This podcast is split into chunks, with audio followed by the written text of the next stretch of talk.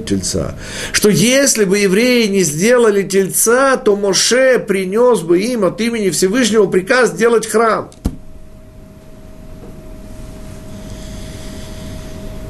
То есть, если бы евреи не проявили бы инициативу, то они получили бы ее как приказ сверху. И в чем, простите, разница? Сейчас увидим. Но вначале подведем итог первому приближению к тайнам этой истории. Итак, Надава и Авиу, об этом говорят все три Мидраша, поднимаются на немыслимый для нас с вами уровень, уровень пророчества, уровень опьянения радостью и счастьем, уровень неудержимого желания близости к Всевышнему. То есть, когда уже умрут эти старики, когда мы будем еще ближе к Всевышнему, чем сейчас. Так вот, я хочу вспомнить по этому поводу восстание Короха, и не самого Короха, и даже не Она Бен Пелета и его жену. Я хочу сейчас вспомнить тех, кто пошли за Корохом, господа. Это были лучшие люди Израиля. 250, говорит Мидраж, глав Сангедринов. Но я хочу напомнить деталь, которая обычно ускользает от нашего внимания. Господа, а что с ними произошло, кстати? Ответ удивительный. Они не погибают, как корох в сообщники, их не глотает земля. Они погибают по-другому. Как? Они берут, господа, обратите внимание, параллельность, совочки, помните? Каждый из них, но это уже было после Надава и Авиу. И я подозреваю, что главы Сангедринов прекрасно понимали, что они идут на смерть. Так как же, господа? Ответ. Иногда душа, я понимаю, что нам с вами, людям материальным, это тяжело понять, но по ассоциации, господа. Душа так рвется к Всевышнему, что мы за ценой уже не стоим. То есть вот это невероятное желание соединиться приходит к тому, что произошло с Надавом и Авиу. Душа просто покидает. Помните, что нам говорят? Что их внешнее осталось, внутреннее было выжжено огнем. Огонь, кстати, в Торе, вспомните Синайское откровение, это символ духовности – то есть вот это вот удивительное, трепетное желание соединиться со Всевышним привело к тому, что принципиально запрещено. Не для того душа связывается с телом, чтобы оставить его ради близости с Всевышним. Извините, душа, пока она не связывается с телом, находится в этой близости. А раз она спускается сюда, то это для чего это надо. И вовсе не разрешается вот так кидать тело ради воссоединения души со Всевышним. Вот если бы Надав и Авиу захватили бы тело с собой. И вот здесь я хочу вспомнить удивительные слова, которые произносит во второй книге Пятикнижия Всевышний на просьбу Моше раскрыться, показаться. Так вот, в Торе, как вы знаете, нет прошлого, настоящего и будущего. И в данном случае, говорят мудрецы, речь идет о хронологии уже после первого Ниссана. Да? И что, помните, Всевышний раскрывается только сзади. Я сейчас не буду объяснять эти удивительно красивые символы, что значит открывается сзади, но звучит там удивительное определение. Ло Ирани Адам Вахай не может увидеть меня человек и остаться в живых. Откуда мы это знаем? Надав и Авиу. Господа, напоминаю вам, почему глава называется Шмини, восьмой. Потому что семь дней Моше собирает и разбирает мешкан. На восьмой день он, собрав его, помазал коинов на их работу – и вот здесь первое задействование храма. Я приведу маленький пример. Недельная глава Беха Алотха, третья глава, четвертая книга. После приближений глав колен Аарон получает приказ зажечь впервые минору. Написано, и сделал Аарон так. Араши пишет, хвала Аарону. Не понял. В чем хвала Аарону? Что он сделал так, как предписал Всевышний? Ответ – да. Поясним. Без упоминания имени рассказывают об одном знаменитейшем еврейском праведнике, который собрал лулав, адас и э, э, ну, иву, араву, так? Ему оставалось взять и трог. И он, сконцентрировавшись, протягивает руку за итрогом. Если можете только представить, что происходит в высших мирах. И что делает? Разбивает стекло, за которым был итрог.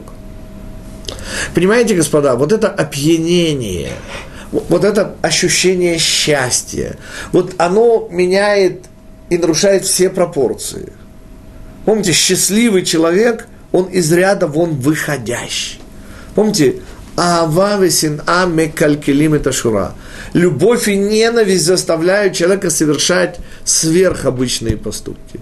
Следующий шаг – когда Аарон впервые идет зажигать минору, чей свет и в первом даже храме еще, был явно видно и прослеживался, что источник его Всевышний, то Аарон от вот этого переполненности чувствами, не дай Бог, мог минору просто, не дай Бог, столкнуть, уронить. И потому хвала Аарону, что он не дает вот этому эмоциональному опьянению, вот этому ощущению счастья, осознание величия этой минуты, переполняющему его, не дает ему сбить себя с панталыку. Еще раз. Надавы и Авиу переполнены, опьянены счастьем и радостью. Но оказывается, не только они, господа. И вот этот достаточно глубокий уровень восприятия того, что они сделали, скрывает куда более глубокий уровень, и мы к нему уже приблизились. Дело в том, что перед тем, как сыновья Аарона несут чужой огонь, происходит следующее – Всевышний, я просто ищу эту цитату, меня сейчас нет здесь, сейчас.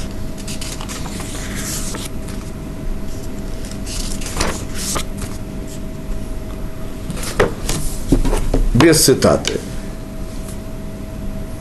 Всевышний впервые задействован храм восьмой день первая Ниссана ровно почти год исхода из Египта, и спускает Всевышний огонь с неба, который сверху пожирает жертву на жертвеннике. В Яруну – это как раз тот самый посук, предложение перед, и взяли Надав и Авиу. В Яруну Колаам – и возликовал весь народ. То есть, я пытаюсь возбудить у вас в памяти по ассоциации удивительное веселье и пляску. Помните вокруг Золотого Тельца? Веселится и ликует весь народ.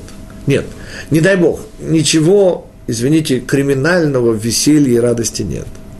Но когда они начинают переполнять, помните, переполненный сосуд не может удержать свое содержимое.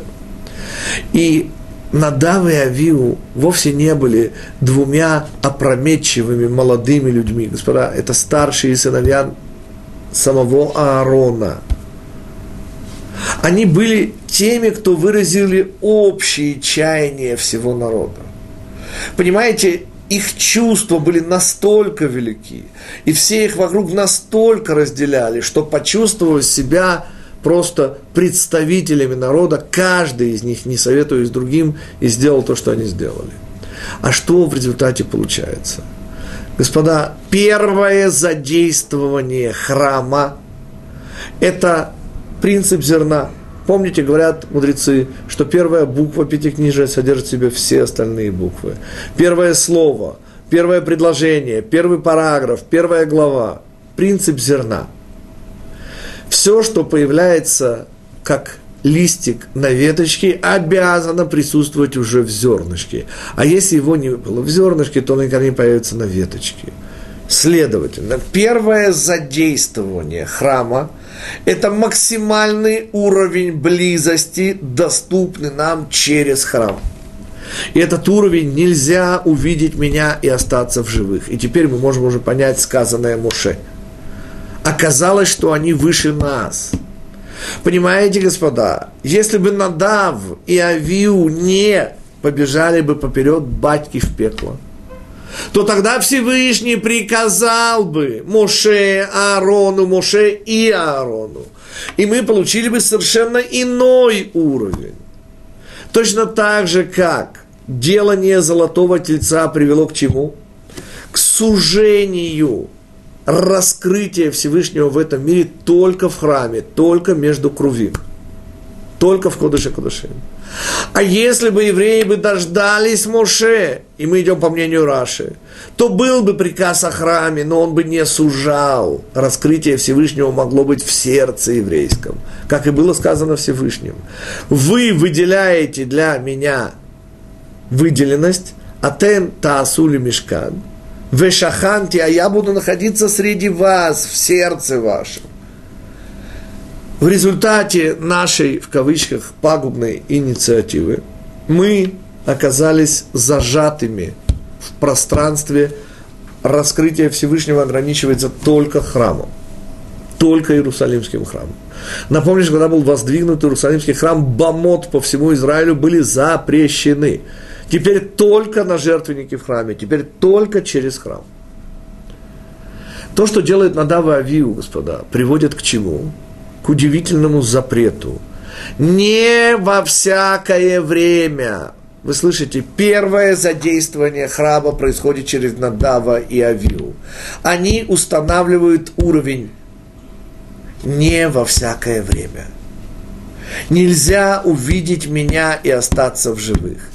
Если бы Моше и Аарон были первыми, я вспоминаю удивительный комментарий моего учителя на удивительнейший комментарий Раби Менделе из Коцка.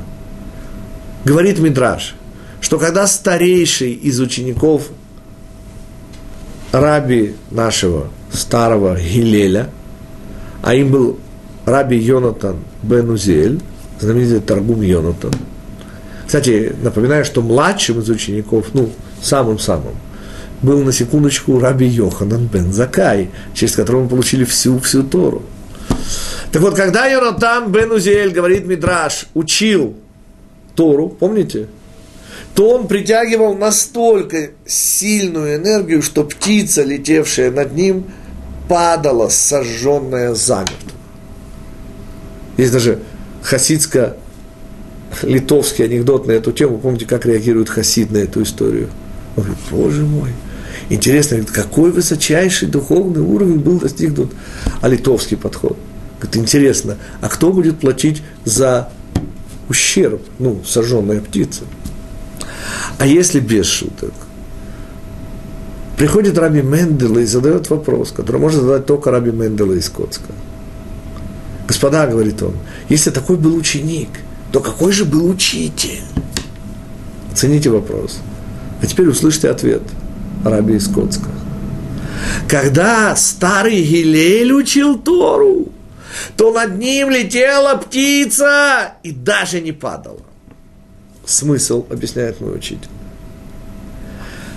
Йонатан бен Узиэль, мудрейший из учеников Гилеля, сужал Тору, и вот это удивительное напряжение, помните, совершенно, казалось бы, другую вещь, когда Раби Шимон Бар Йохай выходит после 12 лет из пещеры, помните? И он смотрит на поле, и поле горит. Не выдерживая вот этого взгляда, который настолько справедлив, насколько же суров. Помните, что тогда говорит Всевышний? Он отправляет вместе с его сыном Раби Лазаром еще на 12 месяцев, 13 год. Подняться над уровнем 12 подняться до уровня колена Леви, все соединяющего.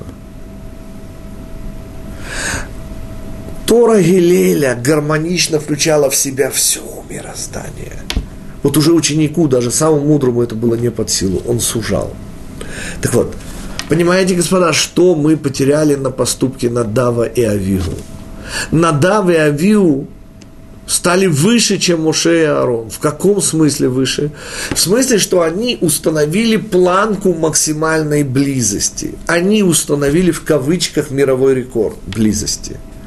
А если бы этот рекорд был установлен Надавом, не Надавом Авью, а Моше и Аароном, то мы получили бы уровень, что можно увидеть Всевышнего и остаться в живых.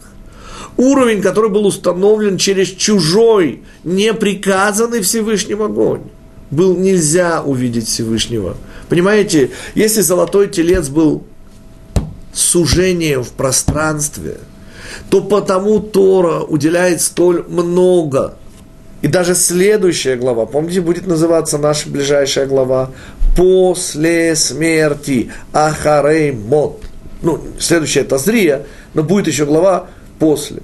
Ахарей Мот. То есть это событие охватывает две главы. Вспомните, пожалуйста, еще одно событие, которое будет охватывать две главы. У меня есть в памяти только одно. Это то, что делает Пинхас. Сначала идет глава Балак, потом подытоживается в главе Пинхас. Это редчайший случай, когда Тора тратит невероятное количество места, практически, на первый взгляд, частной, личной судьбе. Ответ – да не дай Бог. Надав и Авиу выразили, и помните снова Золотого Тельца, ведь кто танцевал, простите, кто пел? Ну, нельзя же вызвонить напрасленно на Израиль. Ведь это же делали Эреврав. Те самые политические противники фараона, которые вышли вслед за нами из Египта. У них были свои мотивы. Не любовь Всевышнему, а то, что евреи выходили, вывело их из Египта. Дальше. Да, господа, но кто ритмично притопывал и прихлопывал? Ответ – весь еврейский народ, за исключением женщин и левитов – мы все стояли там и ритмично хлопали в ладоши. Да, танцевали только они. И погибли в результате, отмечали витов только они. Но, господа, они же выражали то, что переполняло каждого из нас. И потому с тех пор Эреврав выполняет вот эту удивительную роль бамперов. Они показывают поперед батьки в пекло нам наше истинное лицо. И наши премьер-министры, господа, выполняет именно эту роль. Посмотрев на каждого из них, что мы видим? Вот так, господа, мы выглядим. Что вы не сомневались. И первым после Гитлера депортацию евреев совершает наш правый премьер-министр Минахем Бегин. Я знаю, что он сделал чего. Я все понимаю, но это на личном уровне, господа. На уровне же государственном, понимаете, Чува – это очень личный уровень, исправление на государственном уровне. А помните нашего еще одного правого премьер-министра, который был следующим, кто депортировал евреев из их домов. О чем идет речь? Все, все, все, это комментарий Вилинского Гаона, наши у кормила стоящие власть имущие относятся именно к тем выразителям наших чаяний снаружи – и в этом их задача, господа. Чтобы мы увидели себя, ужаснулись и сделали чего. Понимаете, господа, то, что делает Надав и Авиу, они показывают всему народу, что мы, во-первых, переполнены своими ощущениями, и лишь во-вторых, думаем о Всевышнем и о своих ближних. И потому Надав и Авиу не советуются друг с другом. Они настолько переполнены ощущением невероятной, потрясающей радости, любви и счастья. Они стремятся к столь высокому, понимаете, как тот удивительный праведник, который протянул руку за Итрогом, весь в предвкушении того, что он сейчас будет делать, и разбил стекло. Как Йонатан бен Узель, который, когда учил Тору, тянул к себе такой свет, что птица пролетала, а вот Гилель, господа – и даже не падала. И вот это то, что мы потеряли на поступке Надава и Авигу. И это не частный, не личный их поступок. Это, собственно, и есть второе сокращение присутствия, ощущения присутствия Всевышнего в этом мире. Если через золотого теленка мы произвели сужение – ощущение в пространстве, то поступок Надава и Авиу сократил ощущение присутствия Всевышнего во времени. Не во всяком месте Надав и не во всякое время. И запрет коинам, да не будет входить коин пьяным, не выполнять свою работу пьяным, господа. Не дай Бог, связано вовсе не с тем, что наши коины выпивали. Речь идет именно, конечно же, об опьянении чувств. Понимаете, очень интересный пример, э, по-моему, это комментарий Раби Шнейрсона, но не гарантирую. Корбан туда. Интереснейший, наверное, из корбанот приближение благодарности. Так вот, оказывается, евреи не имели права приносить это, за исключением определенных случаев. Например, еврей, который перешел пустыню, подвергаясь, естественно, опасности. Вернувшийся из опасного плавания, это Раши приводит, э, переживший смертельную болезнь, или пришедший из, не дай бог, тюрьмы какой-то гойской, вышедший, вот они приносили курбан туда. А кто еще? Коины. А коины, ответ, всегда могли принести – Понимаете? Вот именно коины, только коин могли всегда, и я, может быть, дам еще один пример. Как вы знаете, вступая в молитву, главную молитву, мы кланяемся. Выходя из нее, предпоследнее, 18-е благословление Модим Анахнулах, мы снова кланяемся. Господа, а в чем проблема? Что, не дай Бог, радикулит? Почему не кланяемся в каждом благословлении? Ну, мы же, в конце концов, благодарим Всевышнего. Барух, Ата, Шем, почему не кланяемся? Ответ очень малоприятный для всех, для нас. Можно, но только первосвященнику и царю. Объясняют мудрецы, понимаете, мы с вами кланяемся, например, своим желаниям. И потому наши поклоны дорогого не стоят. Понимаете, господа? К сожалению, благодарность наша – поскольку мы зачастую, к сожалению, благодарим за не очень правильные и хорошие вещи, дорогого не стоит. И корбан туда всегда принимался только от коинов. И у коинов существовала особая опасность. Это была опасность опьянения чувств. И поскольку верхний уровень близости установили на Дававиу, и было нельзя увидеть меня и остаться в живых, а запрещается покидать этот мир без приказа Всевышнего, то, следовательно, Всевышний и ограничивает коинов, и тем самым подчеркивает, что, собственно, мы потеряли на поступке Надава и Авигу. Резюмируем. Ну, может быть, вопросы прежде. Как всегда, у нас, к сожалению, нет возможности получать ваши вопросы. Так что будем считать, что вы мне их телепатируете, а я, как полагается, хорошему медиуму, их сейчас буду понемножку воспроизводить. Итак, давайте вспомним вопросы, которые мы задали, и которые нам удалось с помощью наших учителей найти ответы. Самый первый из вопросов был, чему, простите, ну чему учит нас история Надава и Авью? От чего Тора уделяет ей столь большое место? При всем уважении к Аарону, Муше, но все-таки это некое частное. Я приведу маленький пример. Господа, был еврей не менее великий, чем Надав и Авиу. Да? Это был тоже, кстати, племянник Моше, сын Мирьям, Хур. Помните, когда Моше уходил на 40 дней тет а тет со Всевышним, то он, обращайтесь с вопросами к кому? К Аарону и Хуру. Представляете, господа? какого уровня был человек. И он погиб при исполнении служебных обязанностей. И при всем величии этого человека, при всем величии его смерти, он пытался предотвратить золотого тельца. Тора не уделяет времени его смерти. Почему? Потому что при всем уважении к праведнику это событие его личной жизни. Это наша утрата. Но это не событие вечное. То же, что делают Надав и Авиу, так же, как и содеянное евреями в результате вылившееся в золотого тельца, эти события коренным образом изменившие мир и в конечном итоге приведшие к нашему состоянию. Без понимания этого мы никогда не поймем наше с вами состояние.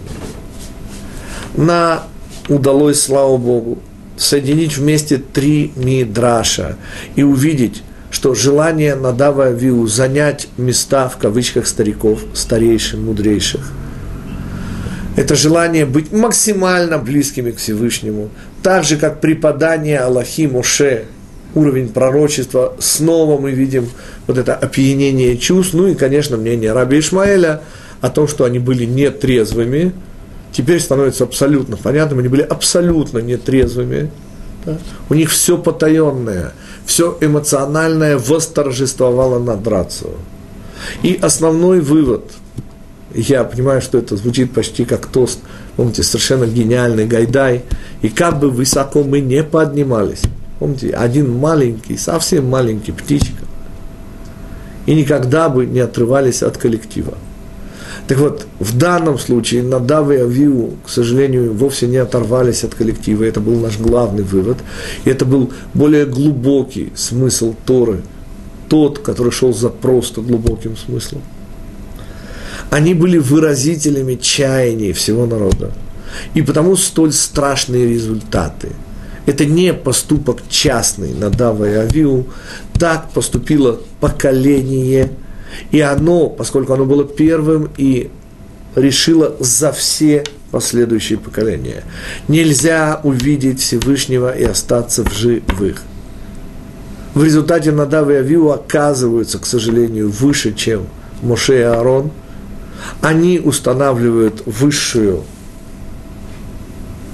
планку, высоту максимальную планки.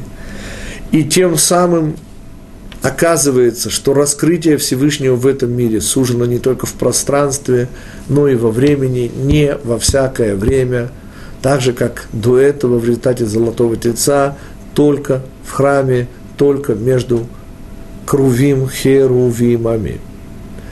И наш сегодняшний урок был как раз посвящен тому, сколь неисчерпаема Тора – и какая глубина скрывается за глубиной. Именно за глубиной, я не говорю за поверхностностью. Поскольку и первая часть нашей беседы говорила о очень глубокой Торе.